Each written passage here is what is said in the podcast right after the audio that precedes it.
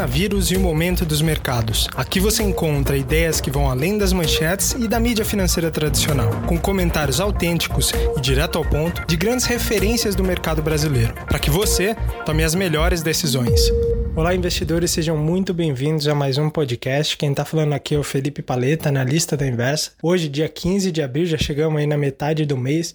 Como eu bem falei na segunda-feira, citando aí um tweet do Pedro Cerise, a percepção de tempo aí nesses últimos meses tem sido muito rápido, que o tempo tem passado muito rápido, a gente já está aí na metade do mês de abril, o ano está passando de fato muito rapidamente, mas a volatilidade em si ela parece não ter caído ainda tanto quanto a gente via num período pré-crise. Apesar sim dela ter caído, eu falei muito na segunda-feira, a volatilidade já ter caído nos últimos 15 dias, se a gente comparar com o movimento de quedas mais abruptas que a gente viu no mês de março, ainda assim a gente vê uma volatilidade em curso. Hoje o Ibovespa, que já abriu ali em queda bastante estressado, caindo perto ali de 3%, ele fechou o dia que eu estou gravando ainda o mercado em leilão, então, o movimento que eu estou vendo aqui antes de entrar em leilão é um movimento de queda do Ibovespa perto de 1%, arrefeceu um pouco as quedas, mas ainda assim mostrando um pouco da correção do que a gente viu de movimento nessa última terça-feira. Muito se discute nesse momento se a gente pode sim estar tá vendo uma virada do número de taxas de contágio, o Trump já sinalizando, por exemplo, nos Estados Unidos, que pode estar tá muito perto o país de montar um plano para começar a liberar a população aos poucos, ainda que sejam por grupos, por regiões, para que de fato eles voltem a produzir, a economia volte a ser ativada.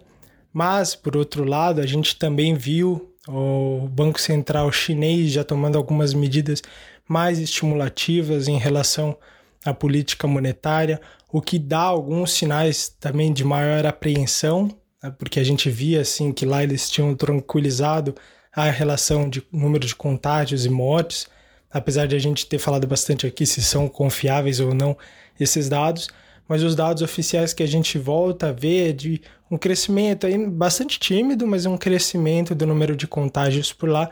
Isso traz de volta alguma preocupação. No cenário doméstico também são vários os outros os riscos, né? A gente tem visto pautas bombas sendo aprovadas que colocam ainda mais em risco a nossa situação fiscal, que como eu vinha falando, a gente não tem uma âncora de médio e longo prazo. E por que, que isso é importante? Porque isso vai dar sustentabilidade para que a gente volte a crescer. Enfim, depois de todos esses estímulos que a gente vem dando na economia, pode ser que a gente leve mais tempo para se recuperar do que a gente já vinha demorando para conseguir se recuperar da última crise. E aí, claro, a gente não vai entrar aqui muito em tecnicidade. Mas para tentar te ajudar hoje a fazer essa leitura dos dados internacionais, a partir de hoje, tudo que a gente já tem visto são empresas norte-americanas, como principalmente o setor bancário, que é primeiro a divulgar os resultados, já começaram a divulgar os seus resultados do primeiro trimestre do ano, então a gente já consegue ver um pouco dos impactos do coronavírus. A gente já vê o management do board das empresas falando um pouco sobre perspectiva, então isso é, é fundamental. Amanhã a gente já vê divulgação, por exemplo, do PIB da China do primeiro trimestre. Isso vai ser importante porque lá eles sentiram primeiro o impacto. O primeiro trimestre pegou o movimento mais crítico lá na China. Então isso vai dar uma boa percepção. Então todos esses dados a partir de agora, a partir dessa semana em diante, a gente vai começar a se defrontar com vários dados mais objetivos que vão dar mais margem de manobra para que a gente consiga fazer mais conta e isso vai com certeza refletir nas cotações. Então isso vai refletir no humor da bolsa, com certeza. E para te dar um, uma perspectiva mais ampla sobre tudo que está acontecendo no movimento global da bolsa aqui no Brasil, nos Estados Unidos, também instrumentos de proteção como o ouro, eu trouxe o Marink Martins, o estrategista internacional aqui da Inversa, para conversar com vocês um pouquinho, para vocês entenderem um pouco de tudo isso que eu estou falando aqui, tá legal? Então vamos ouvir.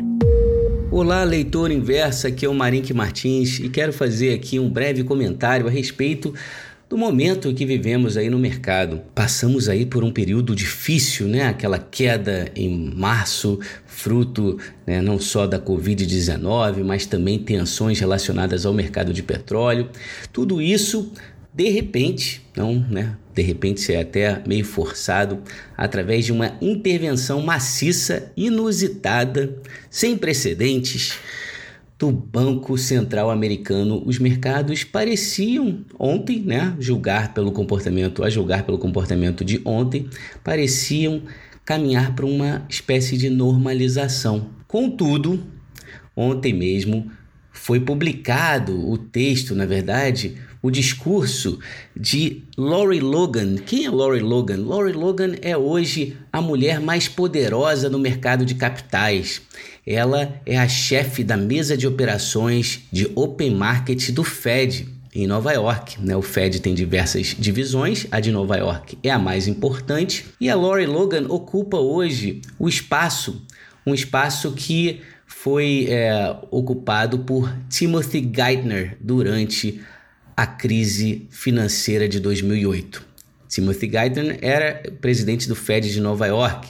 Ele eventualmente se tornou secretário do Tesouro americano, substituindo o Henry Paulson naquela ocasião.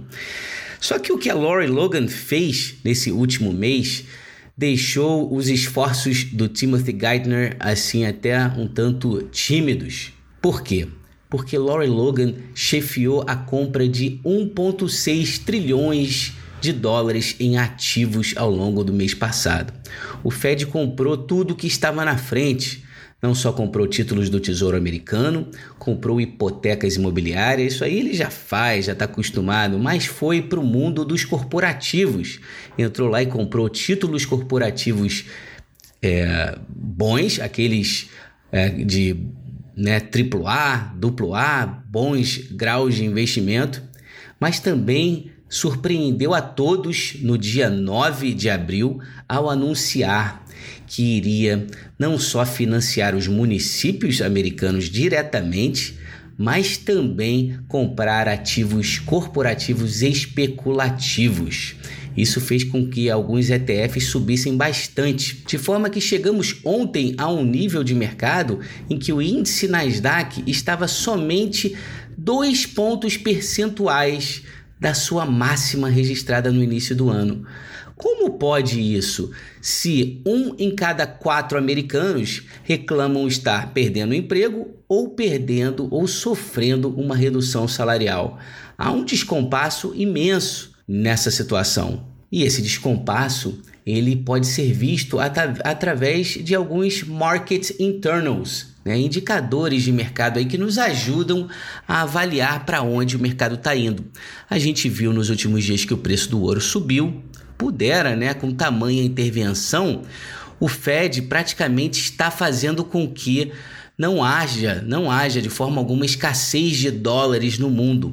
O Fed não só compra ativos nos Estados Unidos, mas ele estabelece também linhas de swap com, diversas, com diversos bancos centrais, não só aqueles do mundo desenvolvido, mas também alguns do mundo em desenvolvimento, inclusive o Brasil.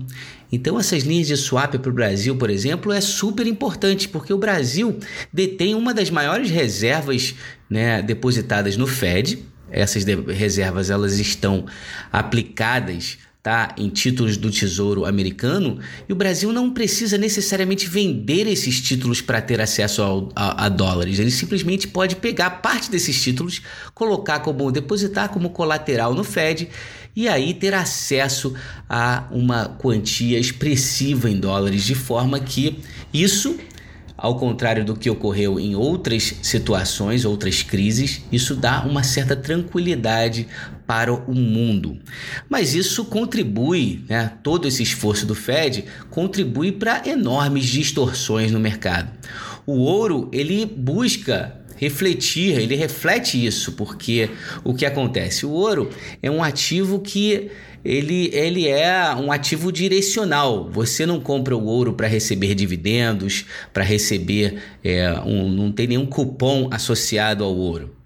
O ouro é um ativo normalmente defensivo em momentos em que o seu custo de oportunidade é, vai a zero, como é o caso no momento. E aqui falando, em, né, explicando um pouco melhor essa situação, né, o investidor né, global ele tem sempre essa alternativa de investir no título do Tesouro Americano, que também é uma defesa assim como o ouro. Só que o título do Tesouro Americano hoje, ele não só rende pouco, ele também talvez não cubra nem a expectativa de inflação. Então, se você tem, vamos dizer, uma expectativa de inflação de 1,5% ao ano e o rendimento no título de 10 anos, tá, ele está inferior a 1%, como é o caso agora, 0,7, algo dessa natureza, você tem uma taxa de juros negativa e essa taxa de juros negativa só torna o ouro mais atrativo. Então, a gente viu o preço do ouro subir. Será que ele vai continuar subindo mais? Essa é uma pergunta que muitos fazem. Tem gente, eu já ouvi alguns, alguns gold bugs, né? Esses que são realmente fãs do ouro, falarem que só vendem o seu ouro a 7 mil dólares. Bem, há muita especulação a respeito disso.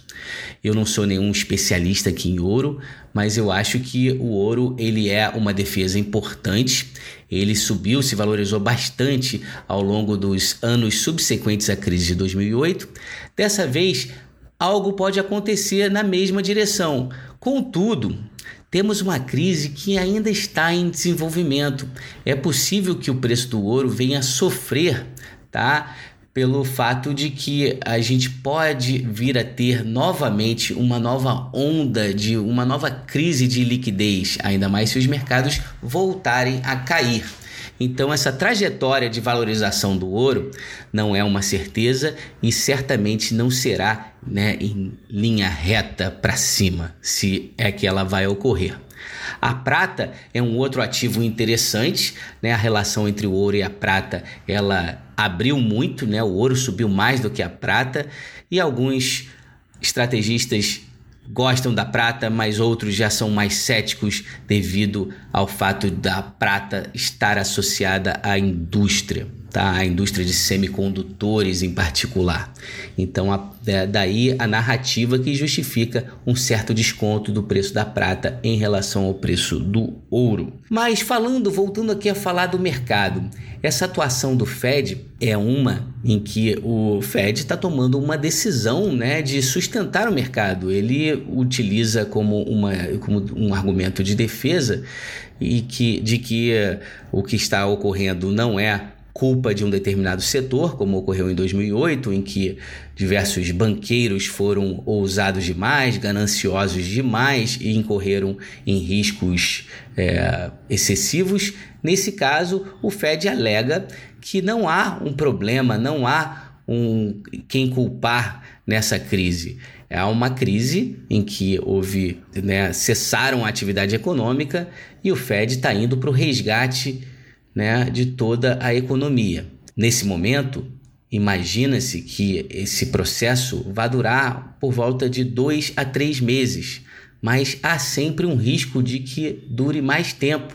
Ontem mesmo, o James Bullard, do Fed do Missouri, é, de St. Louis, desculpa, de St. Louis, Missouri, ele falou que a cada dia em que a atividade econômica no país é, está estagnada, como é o caso, é, há uma perda de 25 bilhões de dólares em atividade econômica, em PIB. Então você pode facilmente fazer a conta aí e ver que a situação ela é muito delicada. E tudo isso, eu ac acredito eu aqui já uma opinião minha, fruto dos, das minhas análises, isso deve resultar numa mudança, tá? Numa mudança de comportamento nos mercados. Eu acho que a gente deve sair desse processo é, de uma forma em que as ondas, né, as, aquelas tendências à otimização, just in time, é, de ter é, estoques baixos, tudo isso deve dar espaço por uma busca de uma maior redundância. Ninguém, nenhum pequeno empresário quer passar pelo sufoco que está passando no momento. Isso, tudo isso leva a uma maior propensão à poupança, uma redução eventualmente no consumo, até mesmo em investimento em, em maquinários e investimentos considerados como capital expenditure, né, utilizando essa expressão em inglês. Tudo isso também, na minha opinião, tende a contribuir, tá, para um cenário em que a gente deve, deva trabalhar com múltiplos menores. O que a gente viu nos últimos anos, a busca por crescimento a qualquer preço, Né? Quantas vezes você não ouviu um estrategista falando: ah, não, eu pago 35 vezes o lucro da Visa, mas é assim mesmo. Ali é o único lugar que tem crescimento. Não foi sempre assim. No passado, PLs de 35, de 40 vezes era raríssimo, só realmente associado a empresas em, em que, que apresentavam taxas de crescimento expressivas e comprovadas. Hoje, o que a gente vê, o que a gente viu foi de fato uma bolha. Aí até acesso a fundos de private equity, esses fundos de capital fechado que investem em empresas como WeWork, empresas como a Uber. É, eram fundos que hoje negociam com um ágil incrível comparado a, ao que esses fundos eram negociados há 10, 15 anos atrás. E são empresas hoje que estão presentes no dia a dia. Né? Tem, há quem diga que, ah, não, a WeWork, por exemplo, que é uma empresa que se tornou um fiasco, né? uma empresa que tem o SoftBank como um dos principais investidores, os investidores no Brasil de repente pensam assim: ah, não, mas aquilo ali é um caso à parte, uma exceção, mas a WeWork é o maior, é a empresa que mais detém imóveis na cidade de Nova York. Em segundo lugar, vem o banco JP Morgan Chase. Então, assim, há repercussões nisso tudo. A própria Uber, que já está muito mais próxima da gente aqui, é uma também que até hoje não viu, não sabe o que é ter um lucro operacional. Então, tudo isso né, é, são né? A gente está falando aqui a própria Airbnb, também uma outra em que muitos brasileiros estão familiarizados, também teve que acessar o mercado de capitais de uma forma em que o custo de capital subiu muito para empresas naquela faixa de risco. Né? Então, tudo isso né, contribui para um mercado que tende a ficar mais volátil, tende a perder um pouco o, o, contato direto com o fundamento, porque você tem um comprador de última instância que distorce tudo no mercado.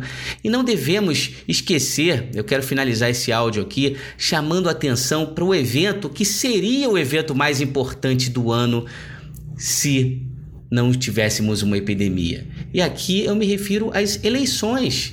Temos uma eleição que está por vir. Há quem diga que o Trump levará fácil, e eu afirmo aqui que fácil ele não vai levar.